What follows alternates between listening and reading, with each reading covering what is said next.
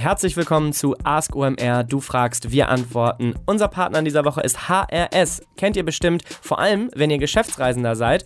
Da könnt ihr nämlich sehr gut Hotels buchen. Und Hotelbuchungen können ja erstmal viele, aber HRS bietet total gute Lösungen für Geschäftsreisende, mit denen man Geld, Zeit und Nerven sparen kann. Vor allem wenn man Freelancer ist oder Selbstständiger ist oder Mitarbeiter von kleinen und mittelständischen Unternehmen. HRS hat nämlich Lösungen, die speziell auf die Bedürfnisse von Geschäftsreisen angepasst sind. Da gibt es spezielle Tarife in beliebten Business-Hotels, also Business-Tarife, bis zu 30% günstiger. Man kann in der Regel bis 18 Uhr kostenlos seine Buchung stornieren.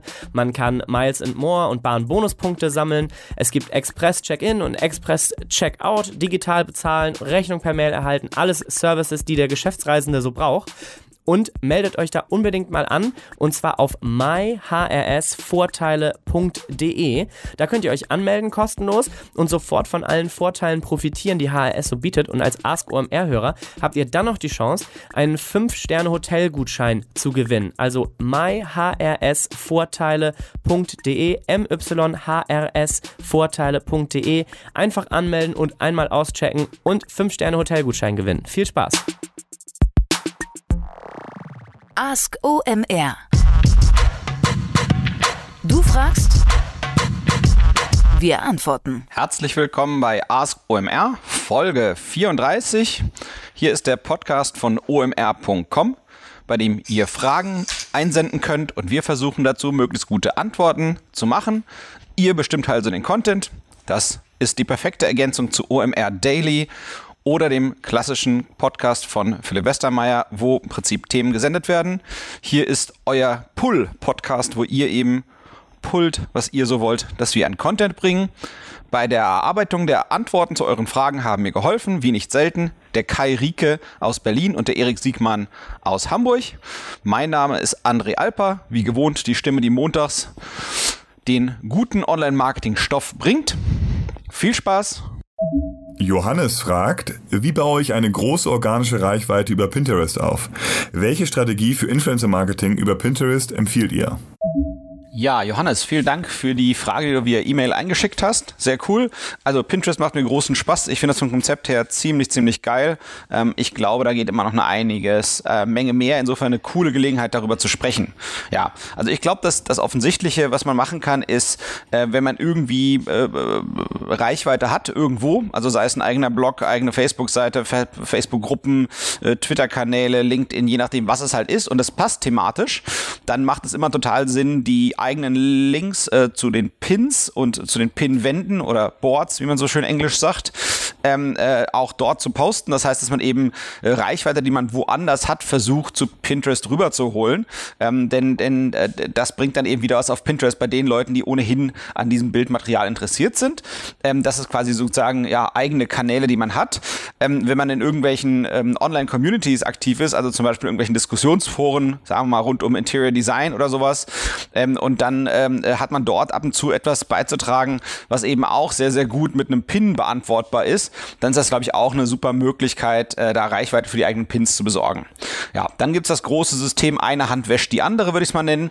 Ähm, das heißt, ich würde immer mal gucken, äh, wessen Collections oder Boards ähm, ähm, eben ranken. Ähm, verzeiht mir, wenn ich äh, die, die, die, ähm, äh, die deutschen Übersetzungen nicht ganz konsistent benutze, weil ich meistens Pinterest auf Englisch nutze. Ich glaube, das heißt Sammlungen und, und, und irgendwie Pinwände oder so ähnlich auf Deutsch. Also das heißt, immer zu gucken, was rankt eigentlich. Das heißt, wenn jemand zu, keine Ahnung, ähm, ähm, Aquarium-Ideen zu finden ist auf Pinterest, dann würde ich quasi zum einen die Pinterest-Suche bemühen, gucken, wessen, wessen ähm, äh, Zusammenstellungen und Pins sind dort zu finden. Also quasi ein Pin gibt's ja immer und dann gibt's verschiedene Arten, die zusammenzustellen. Ähm, ich würde eben gucken, was taucht dort auf in der Suche, äh, wer benutzt auf Pinterest solche Hashtags. Das wären für mich Kandidaten, an die ich mich wenden würde. Und ähm, wenn mir ein SEO-Tool zur Verfügung steht, würde ich auch gucken, ähm, in der Suchmaschine, ähm, äh, also quasi bei, bei, bei Google, ähm, was ist denn dort zu finden zu dem Thema bei Pinterest? Und das wären dann für mich die Kandidaten, an die ich mich eigentlich wenden würde und zu versuchen, äh, denen zu sagen, guck mal hier, ähm, ähm, den, den würde ich erstmal folgen. Ähm, ich würde gucken, dass ich, dass ich irgendwie die, die, sozusagen bei deren Content etwas beitrage, durch Kommentare, durch Likes, durch Repins, ähm, dass die sehen, dass ich eben deren Content wertschätze und dann würde ich versuchen, mich an die zu wenden und zu gucken, hey, sag mal, gefällt dir eigentlich diese Sachen, die ich da erstmals auf Pinterest gebracht habe? Wäre das vielleicht ein Repin für dich oder ähm, ähm, hast du Tipps für mich, was, was ich mir nochmal anschauen könnte? Ähm, ja, was natürlich auch spannend ist, ich glaube ähm, immer, wenn man sich etwas von jemandem freiwillig erhofft, also im Sinne so eines eine Hand wäscht die andere, dann macht das meiner Erfahrung nach immer sehr Sinn, in Vorleistung zu gehen das, was ich gerade eben angesprochen habe, also eben zu sagen, guck mal hier, ich habe einen Twitter-Kanal ähm, und dort poste ich auch dann die Pins von demjenigen, von dem ich mir wünschen würde, ähm, dass er mal meine Sachen repinnt. Das macht eben sehr Sinn. Das heißt, die andere Reichweite, die man woanders hat, den Leuten eben zeigen, guck mal hier, ich habe nicht nur deine Sachen auf Pinterest gepusht, ich push deine Sachen auch woanders. Ähm, Wäre es möglich, dass du auch mal meine Sachen pusht. Ich glaube, so dieses Geben und Nehmen, das funktioniert auf so einer Plattform wie Pinterest immer noch extrem gut. So, dann, was man eben machen kann, das ist sozusagen ja der, der, der freundschaftliche, unkoordinierte Ansatz. Ähm, dann, was es gibt, äh, aus eigentlich jedem Bereich sind eigentlich so äh, Netzwerke. Äh, man kennt das eigentlich von, von überall, ja. Da gibt's irgendwie bei Instagrammer Netzwerke von Leuten, die sich gegenseitig immer pushen, YouTuber, die sich gegenseitig immer wieder pushen. Ähm, und das Gleiche kann man eben auch für Pinterest aufbauen. Ähm, da gibt's bestimmt auch Sachen, ähm, da gibt's auch passende Facebook-Gruppen übrigens äh, zu. Das würde ich mir auf jeden Fall mal angucken, die es dann so gegenseitig pushen. Also ich sag mal, so eine Art Repin-Netzwerke oder gegenseitig Like- und Kommentieren-Netzwerke. Ja, ich glaube, das wird nicht ganz im Sinne von Pinterest sein, aber mein Gefühl wäre, dass dort die Kontrolle, was diese Dinge angeht, noch nicht so so stark ist äh, äh wie woanders. Genau. Und ähm, äh, was ich ihm auch nochmal spannend fände, ist, man pinnt ja in der Regel nicht nur seinen eigenen Content, sondern auch Fremden. Also nehmen wir an, ähm, ähm, ich, ich interessiere mich für Fahrräder, dann habe ich vielleicht einen Fahrradshop und, und, und pin ab und zu irgendwas von dort. Aber ich pin auch mal irgendwie von einem Fahrradblogger irgendwelche coolen Radfahrfotos bei Pinterest rein. Und was ich mir eben auch gut vorstellen könnte, dieses eine Hand wäscht die andere zu denken, aber eben jenseits der Pinterest-Welt wieder, dem zu sagen, guck mal hier, ähm, äh, lieber Fahrradblogger XY, ähm, ich ich habe hier eine, eine coole Pinnwand zusammengestellt mit den 20 äh, geilsten Fahrradfotos von dir und du wirst bestimmt gemerkt haben, das liefert dir Traffic. Ähm, hättest du nicht mal Bock, äh, den Link zu dieser Pinnwand auch an deine Follower bei Facebook und Twitter zu schicken oder in einem Blogpost mal darauf zu verlinken? So und so kann man dieses eine Hand wäscht die andere eben nicht nur innerhalb von Pinterest, sondern eben über Pinterest hinweg machen. So, natürlich geht's auch, äh, sagen wir mal, eher wie im klassischen Influencer-Marketing. Äh, mit anderen Worten, ja, da wird ein Obolus notwendig. Ähm, äh, da muss man eben gucken, ja, was kostet, was bringt. Ne? Also wenn jemand halt irgendwie extrem viele Follower hat und ich habe das Gefühl, der macht was für mich, was sich echt für mich lohnt und der Preis ist mir das wert, dann würde ich das machen. Ähm, dann äh, ist das in Ordnung. Ähm, meines Wissens nach ist das noch nicht mal so verboten in dem Sinne wie bei jetzt, wenn wir denken an irgendwie Linkkauf und Google, sondern das ist tatsächlich okay. Ähm, ähm, wenn es gekennzeichnet ist. Die Frage ist immer, was ist das, was dort geshared wird? Ist das Werbung oder ist es einfach nur ein schönes Bild und eben eher indirekt wie Content Marketing? Da muss man eben gucken, muss man das kennzeichnen oder nicht. Da muss man im Zweifel einen Rechtsanwaltverdreher fragen. Ähm, das ist nicht meine Domäne, sondern wir denken über Reichweite nach. So. Ähm, was ich auch noch spannend finde, ist eigentlich äh, ein bisschen wieder rückwärts zu gucken und zu gucken, ja, äh, aus dem Netzwerk heraus. Ähm, es gibt ja durchaus viele Publikationen, Blogger, Zeitschriften, Zeitungen, ähm, die, die, die binden eigentlich regelmäßig zur Illustration eines Artikels Content von Pinterest ein. Das heißt, die nutzen eben diese äh, coolen Pins, coolen Zusammenstellungen, um irgendwas, einem, einem Artikel ein bisschen mehr ja, Leben zu geben und um den eben cool zu bebildern. So, und wenn, wenn ich schaffe, irgendwie Publikationen zu finden, die regelmäßig Pinterest Pinterest-Bilder einbinden zu genau dem Thema, was ich eben auch bearbeite, dann wäre es, glaube ich, durchaus wichtig und richtig, ähm, darauf die Redakteure zuzugehen und zu gucken, hey, ihr macht doch mal irgendwie Content immer in der Richtung XY. Ich habe genau auch zu dem Content XY ähm, äh, Content auf, auf Pinterest. Schaut euch mal bitte meinen Stoff an, weil ich glaube, das ist auch nochmal ein extrem gutes Werkzeug. Mhm. So, dann gibt's Pinterest SEO, genauso wie überall in jeder anderen Suchmaschine auch. So wie, wie, wie ist das heutzutage, das Pinterest SEO? Ich glaube, das ist halt noch so ein bisschen, äh, nicht prähistorisch, aber jetzt auch nicht richtig so wie in der klassischen Suche. Das heißt, der, der On-Page-Teil, der Content-Teil ist einfach massiv. Ähm, äh, das heißt, es macht super Sinn, äh, umfangreich Content zu bringen äh, zu den eigenen Pins ähm, äh, und äh, Kommentare zu gewinnen, ähm, ähm, ähm, äh, Hashtags zu vergeben. Also das macht alles total Sinn und auch bei den Pin-Wänden reichlich Content zu unterlegen. Ich glaube, das macht bei Pinterest noch eine Menge, noch eine Menge aus, um in der internen Suche bei Pinterest besser gefunden zu werden, denn letztendlich die Leute suchen was und repinnen es dann. Und der Repin ist quasi das Pendant in meinen Augen, also der Repin und das Kommentar ist in meinen Augen so ein bisschen das Pendant zu dem äh, Off-Page-Teil in, in klassischer Suchmaschinenoptimierung. Insofern, das macht super, super Sinn, das äh, sich da dran zu setzen. Ja, wenn man ein bisschen ein Budget hat, dann würde ich mir Ads anschauen, also Werbung. Wo kann ich Werbung schalten? Also Influencer-Marketing, auch auf Pinterest ist ja wahrscheinlich immer fixkostenbasiert. Das heißt, ich zahle der Person einen fixen Obolus und die macht dann was. Und Ads, also Werbung schalten, äh, im klassischen äh, Online-Sinne ist ja häufig mit variablen Kosten verbunden. Das heißt, wenn ich Unternehmen bin, ja, nehmen wir wieder den Fahrradshop oder so und ich habe da ein bisschen Budget und kann halt irgendwie mal ein paar hundert Euro pro Monat investieren. Also jetzt nicht die Welt, aber eben ein bisschen, so, so, so ein steter Tropfen hüllt den Stein-Logik. Ähm, da gibt es sicherlich immer wieder pfiffige Ansätze, die man fahren kann. Ähm, zum einen gibt es auf Pinterest Selbstwerbung, die würde ich auf jeden Fall mal testen, ob die für mich funktioniert.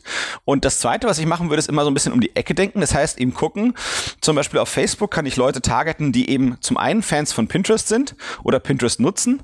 Ähm, man kann ja sehen, ob die zum Beispiel diese Accounts miteinander verbunden haben und dann darauf targeten und dann wiederum Fans von irgendeinem Thema sind, was nah an mir dran sind, was so nah an mir dran ist. Das heißt, wenn ich jetzt Leute finde, die irgendwie gerne Rennrad fahren und ähm, Pinterest mögen, äh, dass ich denen dann meine Pinterest-Zusammenstellung, äh, äh, also Pinwände slash Sports, die denen als Ads ausspiele. Ich glaube, das müsste man eigentlich machen können. Man muss ja auch nicht mit unendlich hohen CPCs daherkommen.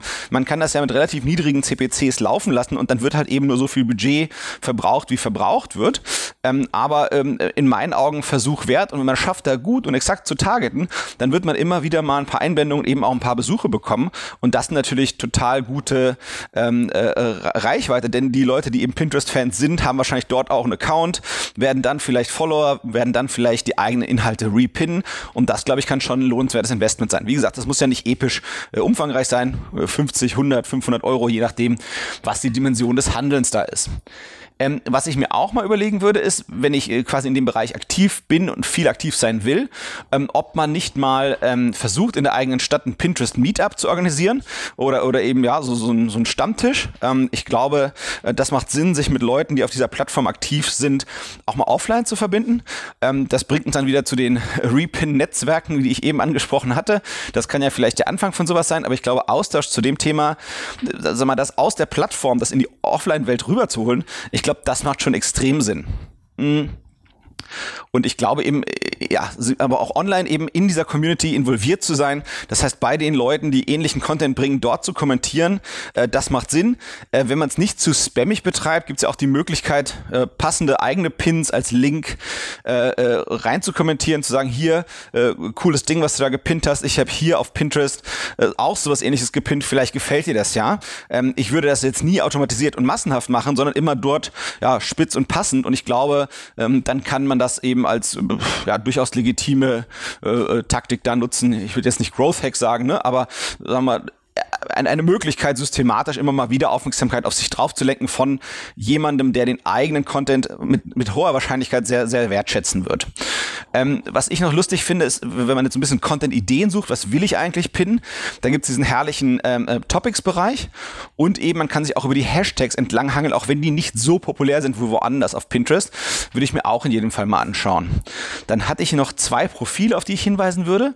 Da gibt es den Alexander Hüsing aus Berlin, ähm, äh, jemand aus der deutschen Gründerszene, der macht nämlich äh, deutsche Startups.de, das ist der Redakteur dort. Der ist für mich der Deutsche, der eigentlich so die meisten Follower hat auf, auf Pinterest, der mir immer einfällt. Der hat anderthalb Millionen Follower. Ähm, der macht nur so in Comics, aber auf jeden Fall äh, interessant, sich mal anzugucken, wie und was der da so macht. Der war einfach, glaube ich, saufrüh dabei und das Thema Comics ist halt grafisch und deswegen geht das per se ziemlich geil auf Pinterest ab. Sein Handle ist Azrael 74. Ich denke mal, das ist sein Jahrgang. Äh, und ansonsten mich persönlich, André Alper, findet ihr auch auf Pinterest. Ich freue mich, wenn ihr mir folgt. Ich bin da jetzt nicht super aktiv, aber ich dödel immer und spiele da immer mit ein bisschen rum, um einfach im Thema zu bleiben und zu gucken, was und wie es geht.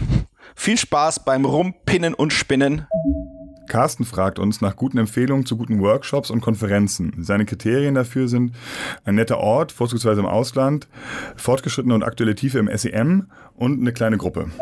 Wow, das sind mal echt äh, drei harte Kriterien.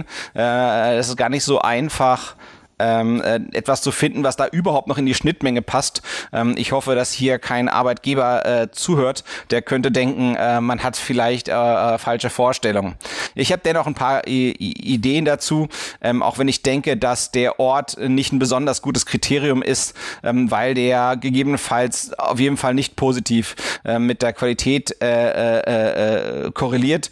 Ich glaube, das ist ein Ticken ein zu enger Filter. Ähm, als zweitunliebstes ist mir eigentlich eigentlich diese Begrenzung auf die 30 Leute. Ähm, aber ähm, hier mal meine Gedanken dazu. Also wenn es jetzt nicht weit weg sein muss, ähm, dann gibt es auf jeden Fall in Deutschland das SEA Camp und die PPC Masters. Ähm, ich glaube, das sind sehr, sehr gute Fachkonferenzen. Ähm, manchmal gibt es auch super spannende Sachen von den Toolanbietern selbst. Also diejenigen, die Bidding-Tools und Analytics-Tools machen, äh, wo es eben um, um Paid-Themen geht, aber eben auch deutlich über den ähm, Tellerrand hinaus. Ähm, grundsätzlich äh, sind eben SEA-Konferenzen ähm, ähm, haben manchmal Herausforderungen, weil natürlich die Personen, die in dem Bereich ähm, äh, tätig sind, ähm, manchmal nicht ganz so ähm, share-willig sind oder es ist manchmal auch gar nicht so einfach, ähm, Erfahrungen zu teilen. Ähm, insofern äh, ist immer ein bisschen die Frage, was erwartet man da? Ähm, es gibt einfach ja viel mehr Betriebsgeheimnisse oder, eben kleine Tricks und Kniffe, die man eigentlich gar nicht so explizit zeigen will. Ähm, und manchmal sind die Leute, die sehr, sehr gut sind im SCA, äh, gar nicht so die geilsten Referenten. Insofern gibt's da in meinen Augen auch auch in Relation dazu, wie viel Geld ausgegeben wird in diesem Bereich, ähm, gibt es da sozusagen einen Mismatch zwischen der Menge äh, qualitativ hochwertiger Events ähm, und dem.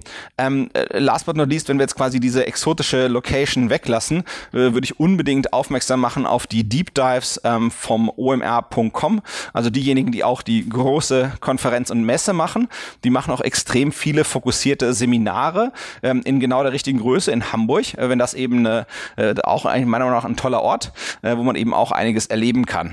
So, aber natürlich habe ich mir Mühe gegeben, trotzdem ein paar Vorschläge zu machen, die auch wirklich äh, wahrscheinlich alle drei Kriterien ähm, abfackeln.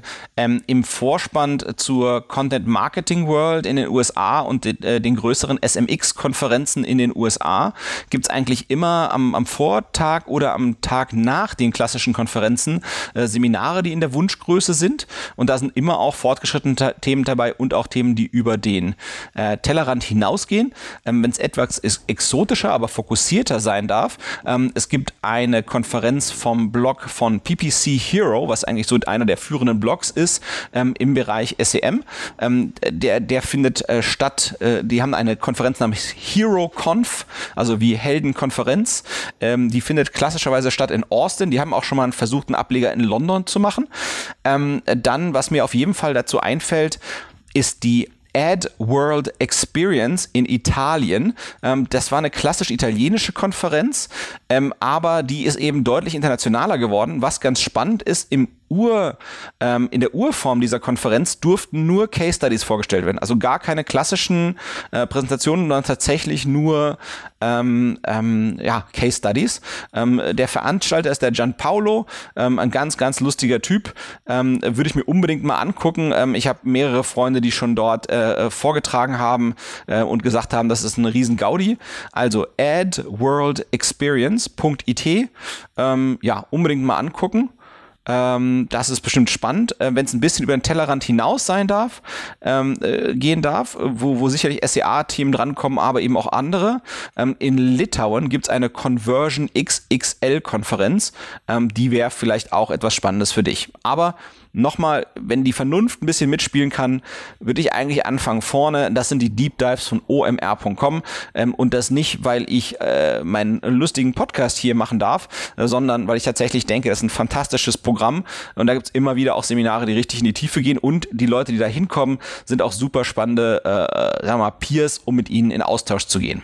So, und wenn dir das alles nicht passt, dann würde ich auf jeden Fall immer dazu raten und wenn man vielleicht jetzt das Budget nicht unbedingt hat, rund um die Welt zu reisen, ähm, dann würde ich eigentlich immer vorschlagen, mit anderen guten Leuten lokal einen Stammtisch zu organisieren, immer auch gern zu fokussierten Themen. Und dort, ja, einfach abwechselnd mal voneinander Probleme berichten und dort so eine Art Selbsthilfegruppe gründen. Das wäre für mich immer das nächstbeste, was rankommt so ein bisschen an dieses Thema, was du da hast mit deinen kleinen Gruppen. Ähm, äh, ja, das ist meiner Meinung nach eine super spannende Sache, wenn, wenn, wenn eben sich ein paar Leute zusammenfinden. Das müssen auch nicht unendlich viele sein. Sechs bis zehn Leute. Ich kenne da einige Kreise in einigen Städten zu verschiedensten Themen. Sechs bis zehn Leute. Jeden Monat bringt einer ein Problem hat, was er gerade mit, was er gerade hat. Alle schwören sich gegenseitig Vertraulichkeit und man arbeitet ein bisschen zusammen an Ideen dafür, wie man dieses Problem, was der eine hat, vielleicht lösen kann. Viel Spaß beim Reisen. So, das war die Folge 34 von Ask OMR von omr.com. Vielen Dank für eure Aufmerksamkeit und euer eifriges Zuhören. Wir hoffen, dass ihr ein paar Gedanken mitgenommen habt aus dem heutigen Podcast, die euer Performance Marketing spätestens ab morgen ein kleines Mühe besser machen. Ähm, wir freuen uns, wenn ihr wieder Fragen einsendet. Ihr könnt das machen über E-Mail, Slack, WhatsApp, WhatsApp-Sprachnachricht und Gott weiß wie noch. Ihr findet die entsprechenden Infos bei SoundCloud, Spotify und iTunes. Mein Name ist André Alper. Ich freue mich. Bis nächste Woche. Bye bye.